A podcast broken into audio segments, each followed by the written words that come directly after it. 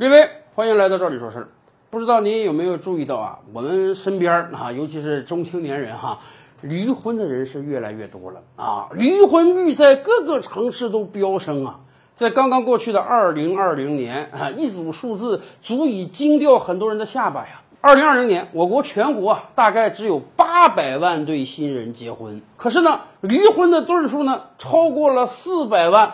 破天荒的呀，在二零二零年，我国的离婚率超过了百分之五十，比我们周边这几个国家，什么日本啊、韩国呀都要高。哎，以往我们经常有一个经验啊，就是说一个社会越发达，一般来讲这个离婚率就越高。难道在二零二零年，我国的发达程度都远超日韩了吗？为什么今天我们的离婚率这么高？可能是因为啊，在二零二零年之前，对于我国老百姓来讲，离婚是非常非常容易的。容易到什么状态呢？以往倒退个十几二十年哈，有人说离婚挺麻烦的，你得到组织打申请，你去街道也好啊，这个婚姻登记处也好啊，人家还要调解，还要问说你们俩感情不和呀，还是怎么回事啊？为什么要离婚啊？一定要慎重啊！咱们古代也有句俗语啊，宁拆十座庙，不破一桩婚。但是随着时代的演进，我们身边的三姑六婆越来越少了，大家对于别人的隐私窥探也越来越少了，所以啊，离婚变得特别容易啊。夫妇俩，你们如果商量好了，或者就因为昨天拌了几句嘴，吵了一个架啊，心一横要离婚。正在冲动的时候，你拿着身份证、户口本、结婚证到婚姻登记处去了，根本没有人跟你调解。我尊重你的个人隐私，尊重你的自由嘛。你们想离婚是吧？好，我们有个格式条款，看看财产怎么分，房子怎么分，孩子怎么分。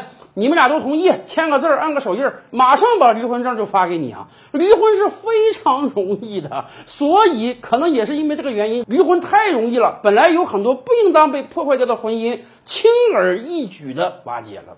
所以呀，国家相关部门可能也看到这个问题了。我们要挽救婚姻呀，怎么挽救？去年年底通过一个法律，我们设立了一个离婚冷静期。什么意思？考虑到很多人是冲动离婚的，本来你这个夫妻感情还是挺好的，日子挺美满的，就因为一些突发性的小事儿，大家架吵起来了，说了很多不应当说的话，气头上把婚离了。本来啊，这个时候如果有个人劝劝，或者双方冷静下来，这个婚姻是没有问题的。结果就是因为冲动而离婚又那么容易，所以很多人冲动之下离婚了。我们去年底开始设置这个离婚冷静期啊，就是让很多夫妇能有一个冷静下来、充分思考的机会。根据这个法律啊，以后如果有人再离婚，你首先夫妇双方到这个民政部门办理这个离婚登记。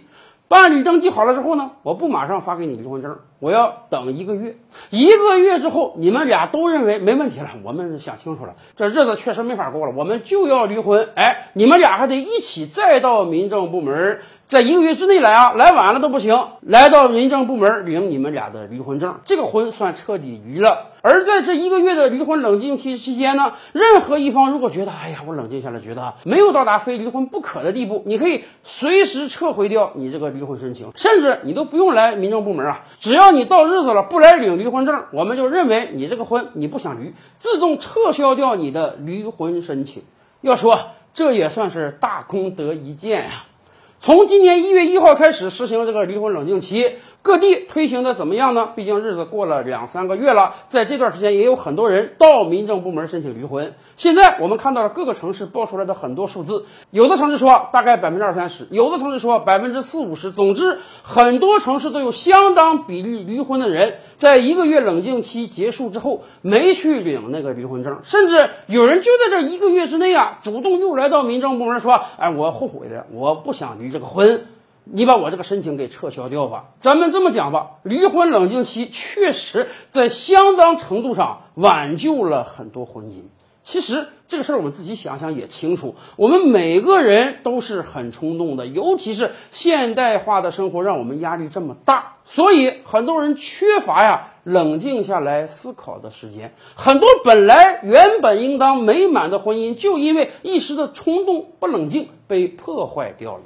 所以，我们还真是挺感谢冷静期这个制度。同时，他也告诉我们啊，不光离婚是这样，其他事情又何尝不是这样呢？我们在做很多重大决策的时候，真的是需要一个冷静期的。